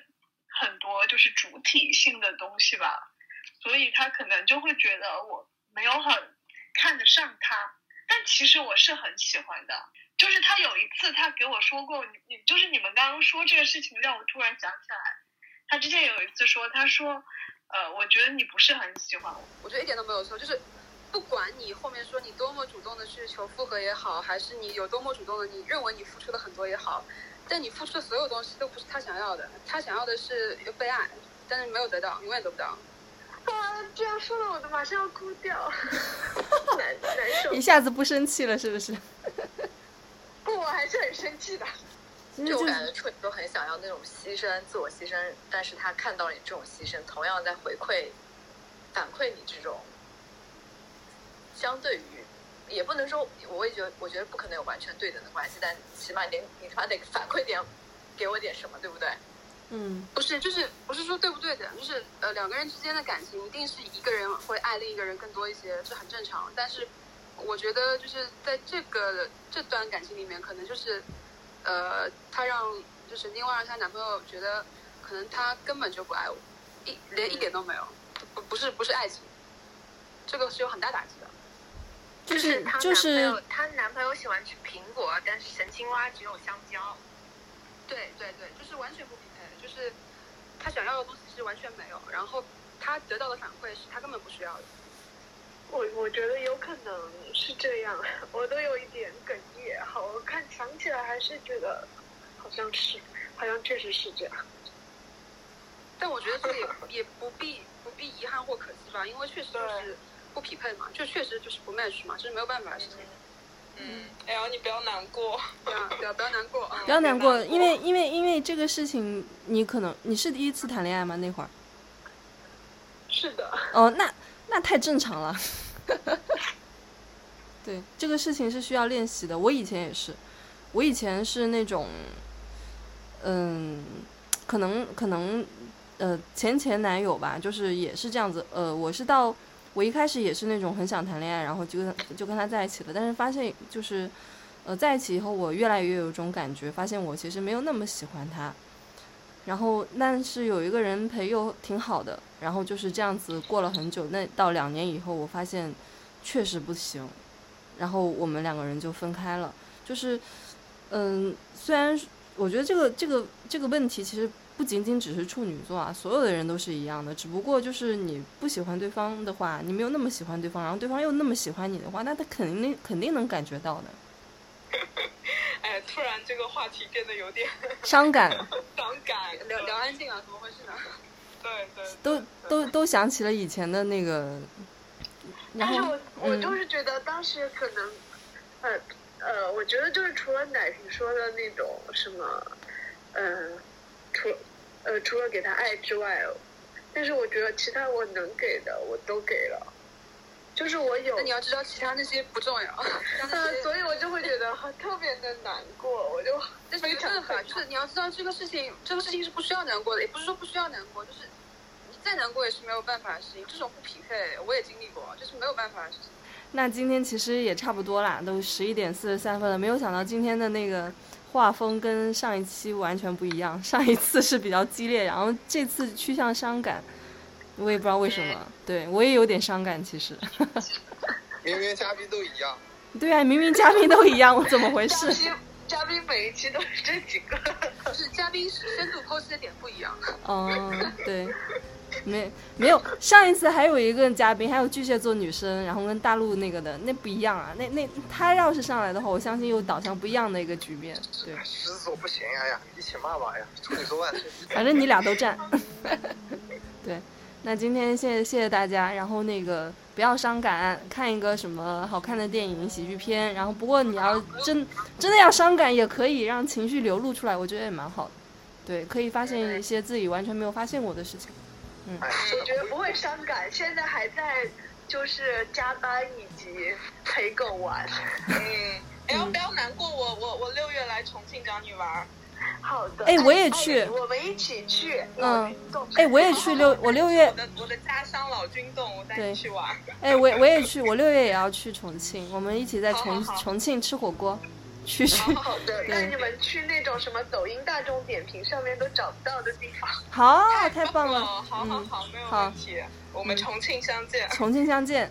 各位嘉宾要来一起玩好吗？也一起去重庆玩吧。来个现场版 Clubhouse，所有的一切结束在这些吃喝玩乐中，金牛座的享乐能够解决一切。对，嗯，那大，下周我们再见。下周天秤座。天秤座也很难讲。那好了各位晚安，早早点睡觉，晚安，拜拜，拜拜。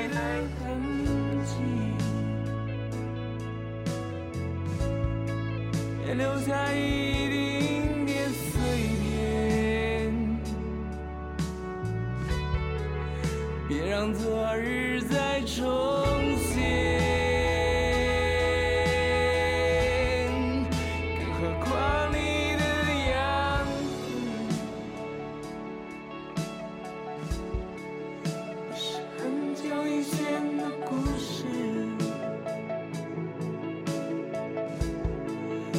像场甜蜜的梦啊，开满丁香和雏菊，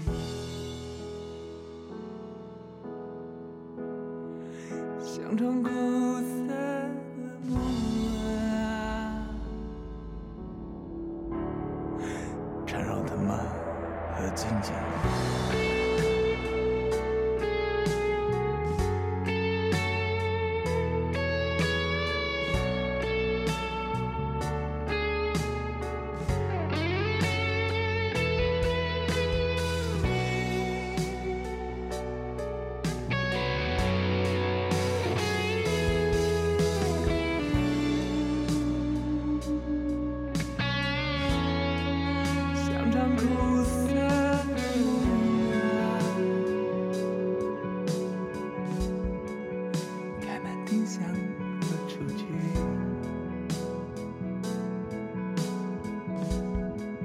像唱片